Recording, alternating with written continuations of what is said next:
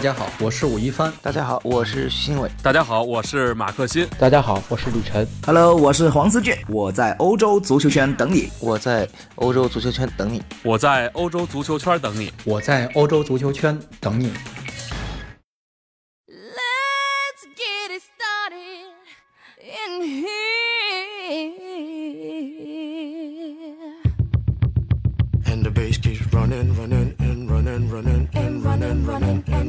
running and running, running and running, running and running, running and running, running and. In this context, there's no disrespect, so when I bust my rhyme, you break your necks. We got five minutes for us to disconnect from all. 各位听众朋友们，大家好，欢迎收听本期的足球道节目。那么今天我们依旧邀请的是陈波宙陈老师来跟我们一起来聊一聊德甲。那我们前两天是看陈老师的一个朋友圈，陈老师是前两天到德国去了安联球场看了拜仁五比零大胜多特蒙德这样的一场比赛。那我知道陈老师也是一个德甲通。那么我其实很好奇的一点就是，您到现场看这个足球，跟我们平时在国内的看球有什么样一些氛围上区别？我们知道德甲的很多球迷其实是。很疯狂的，是不是这样的呢？呃，其实不是说在现场看球的一个区别了，应该说是在现场参与到球赛的报道去进行解说，和在呃平常在我演播室里面。看着这个电视画面做解说的感受是完全不一样的。呃，首先呢，他在现场的这种气氛会感染到你，你会不自觉的进入到现场的这种疯狂的情绪当中。这个和我们在演播室里面看着电视画面去做解说是完全不一样的。而我就在安联球场现场看到的几点吧。第一，德国球迷就像你说的一样，真的是非常非常的热情，甚至于很多的球迷没有球票怎么办？他们会提前三到四个小时。就在球场边上的地铁站，呃，举着一块牌子，上面就写着“我要球票”啊，就看看拿看看谁手上有多余的票，或者哪里有黄牛啊等等。甚至于不光是拜仁的球迷，我还看到有远道而来的多特球迷啊，穿着多特的球衣，戴着多特的围巾，也站在地铁站求。啊，去求别人给他一张球票，这样的一种画面，这个就让我感触颇深。因为我们都知道，这个多特是客场作战，你多特的球迷跑到慕尼黑去，你这还有差旅方面的一个成本，对吧？这个车票、机票、酒店啊等等的，他也不管了，就这样跑过来。如果最后没拿到球票，有可能是白跑一次，白花这些什么。酒店啊、饮食啊等等，这些钱可能都白花，但是他不管，照样先过来，然后在现场举着一个球票的牌子。嗯，那其实这一场比赛也可以说是天王山之战啊。我知道陈老师也是非常喜欢拜仁这一支球队的。那么在现场看着自己心爱的球队这样的一个狂胜，是不是当时的心情非常澎湃呢？呃，其实当时是稍微克制了一下，两方面原因吧。一是毕竟是做解说工作的，那么你不能完全把这个情绪呃带入到解说的工作当中。另一个层面是我们 PP 体育这次是去了两位解说，一个是我，还有一位是我的搭档，我的同事鲁敬明，而他是多特蒙德球迷，也是这个赛季 呃。多特蒙德的专属解说，所以我们 PP 体育其实是形成了一个拜仁专属解说配一个多特专属解说这样的一个解说的组合。那么主要也是想着说，我对拜仁更熟悉，他对多特更熟悉，可以让这个比赛更丰满一些。那么既然拜仁大胜了，那他又是我同事，跟我还住一间房，那我肯定也不好意思说把这个兴奋的情绪表达的太明显，可能还得安慰他两句。那有没有看完比赛请他出去喝一杯？毕竟是五比零大胜了多特蒙德。有没有请他出去喝一杯，然后呢安慰一下他伤痛的心灵呢？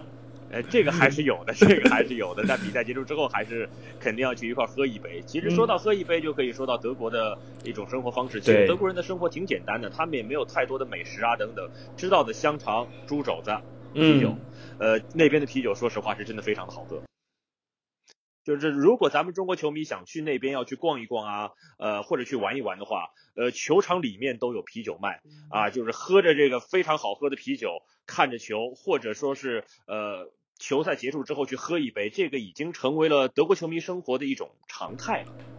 嗯，那其实咱们回归这一场比赛啊，那么像拜仁慕尼黑这一次是五比零大胜了多特以后，在积分榜上现在是领先了一分。那么这其实，在赛季还没有剩几轮的情况下，多特现在落后一分。您觉得拜仁能把这样一个这样的一个积分优势领先到最后吗？因为我记得赛季中的时候跟您聊过，当时您觉得拜仁可能在下半赛季啊，其实很难追赶多特。结果呢，下半赛季多特现在是已经完全发力，现在已经超过了呃，那么拜仁也是完全发力，是超过了多特。那您觉得他能把这样一个领先优势给延续下去吗？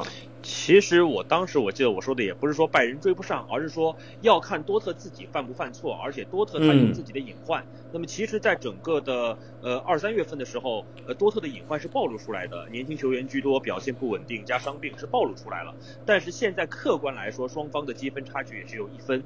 目前唯一的呃双方的这个差距可能在于士气上，就是拜仁五比零大胜多特惨败之后，双方的士气会不一样。但是就看下一场比赛，如果下一场比赛多特就已经调整过来了，那么在这种情况之下，这个士气的延续性就不会很长。那么在士气延续性不长的情况之下，我觉得双方会争夺到德甲的最后一两轮。嗯，但是如果说多特受这场比赛的士气打击很严重，下一场比赛比如说又掉链子了，那这个事儿就不好说了。那可能拜仁会慢慢的再拉开一些。当然，对于拜仁来讲，自己也要争气，去保持住一个稳定的状态。就像科瓦奇对于。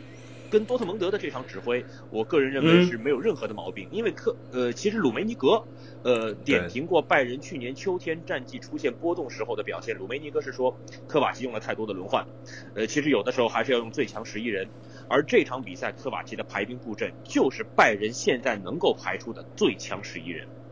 对我们看到马蒂内斯代替了 J 罗，包括像是俱乐代替了博阿滕这样的一个场上最强十一人的上场。那么其实科瓦奇之前一直在风口浪尖上，包括是这周中的德国杯，包括上一轮的逼平的一场比赛，德拜仁的表现并不好，但是在这一轮可以说是强势的反弹。您觉得拜仁这一场是赢在什么地方呢？我们看到射门的次数，拜仁相远远超过多特，而且整体打正的次数也是远远。多于多特的，那您觉得这样的它胜在什么地方呢？因为这场比赛我是在现场解说，其实对于整个场面的情况，我在这个解说台上能够看得更加的清楚。呃，有这么几点，首先是心理层面。拜仁对这场比赛的重视是史无前例的，是这个赛季我看到拜仁心理层面或者精神面貌这块最好的一场比赛。呃，拜仁这个赛季很少采用疯狂的高位逼抢这种踢法，一般来讲踢的节奏并没有那么的快。但是这场比赛从一上来，呃，从莱万多夫斯基开始就在不断的向前冲击，去进行高位逼抢啊，不断的往前去。疯狂的跑动啊，打身后啊等等，甚至于这种疯狂，我用一个可能这个词不是最恰当啊，就让我感觉拜仁这场比赛的高位逼抢加往前疯狂的跑动是有点歇斯底里的状态了，都已经这个状态是拜仁这个赛季比较少见的，这是拜仁的成功要素之一。之二就是科瓦奇这场比赛的排兵布阵真的是拜仁的一个最强阵容，像周中德国杯，呃，被海登海姆打的多少有些狼狈，你说五比四赢一个德乙球队算得上是。是狼狈了，这里面上哈维马丁内斯也没有首发，像上一场你提到的被弗赖堡逼平，哈维马丁内斯也没有首发，导致上半场拜仁的中场防守出现了巨大问题，呃，被弗赖堡不断的去冲击，导致比赛的调子变了，弗赖堡一这个士气就很高昂。那么这场比赛我在现场能够看到的一点是，哈维马丁内斯永远都在罗伊斯身边两米左右的距离。把罗伊斯活生生砍死了，就很多时候镜头可能没有照顾到，比如说是多特蒙德在边路拿球进攻，然后我瞄一眼场地，我就看到罗伊斯的身边必有哈姆，就是这种针对性的布置以及合理的一个阵容排布，这是原因之二。而且可以扩充一点说，就是有的时候这个赛季，呃，科瓦奇的执教，我从两个方面来形容，是化妆和整容，就是比如说这个姑娘，你觉得她今天长得不够好看？那么可能是口红色号没选对，可能是眼影没画好啊，等等，这种都是可以当场调整的，这就是排兵布阵，对吧？你这个球员没用好，我换一个好的球员，这事儿就解决了。那么科瓦奇这个赛季有的时候呢，就属于这个化妆化不好，对吧？这个经常是自废武功。而另外一个层面，整容什么意思呢？就是你妆都化得很好了，还没别人长得好看怎么办？那可能你天生鼻子不够高啊，你是个单眼皮儿啊。那可能你就需要对吧，整个容，但这是需要有过程的。你垫个鼻子，拉个眼皮儿，你这还需要点恢复时间。这就是整个技战术体系的塑造了。这不是一朝一夕能完成的。那么在这场比赛当中，科瓦奇应该说这个妆已经化得很完美了，而技战术体系当中这种疯狂的高位逼抢啊等等的，呃，感觉也是有点这种味道了。这是这一整个赛季之前所都没有看到的。那么也希望说科瓦奇接下来就是首先妆化化好，其次呢，如果是整容范畴的，就是整个技战术体系塑造需要长期的一个过程的，也可以慢慢的取得更多的进步。而还有一点就是多特自己有一些呃。不够有针对性，因为拜仁最怕的是什么？是高位逼抢。拜仁这个赛季只要遇到高位逼抢的球队，从来没有拿到过好果子。但是多特蒙德呢？这个赛季因为教练是法夫尔，法夫尔的执教风格并不是那种高位逼抢跟很疯狂的类型，所以这场比赛可能多特蒙德还是想要以我为主。而且多特蒙德的打法就是主场偏重进攻，客场偏重防守。多特的主场进球数是德甲第一，但是客场进球数只有德甲第六。但是客场丢球数在这场之前啊是德甲最少，就能看到多特在客场很保守。那么这场比赛也是用了一个比较保守的踢法，只是这就正中了拜仁下怀。拜仁不怕你龟缩，就怕你疯抢。结果多特丢失了克洛普啊、图赫尔时期的那种疯抢，变得比较保守之后，让拜仁可以更从容的去组织进攻。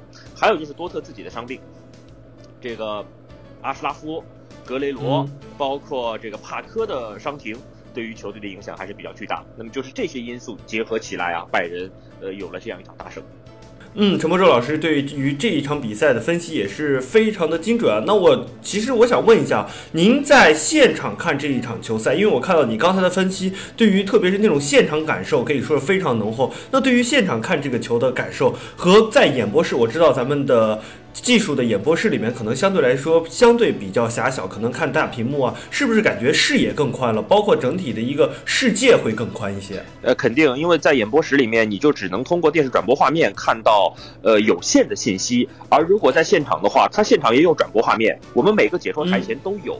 那么，通首先是通过解说台的画面能看到，其次你还可以去观察，呃，很多镜头照顾不到的地方，球员的无球跑动啊等等的。就像哈维马丁内斯基本上就贴在罗伊斯两米左右的距离，这就是画面照顾不到，但是我们在现场可以去发现的。这样的话，其实，呃，从这看球的角度，你可以看得更加的整体性一些。嗯，那其实对于很多球迷来说的话，我觉得不仅仅要看我们的电视转播画面，那么真的是有机会可以去我们的心爱的球队的主场去看看球，或者到我们的现场去看看球，我觉得能给我们更多的不一样的一个感受。好的，那今天感谢我们的陈伯宙陈老师参与我们的节目，那我们在之后的节目中依旧会邀请到我们的陈伯宙老师来说一说本次德国之旅的一些见闻。那感谢我们的陈老师，我们下期再见。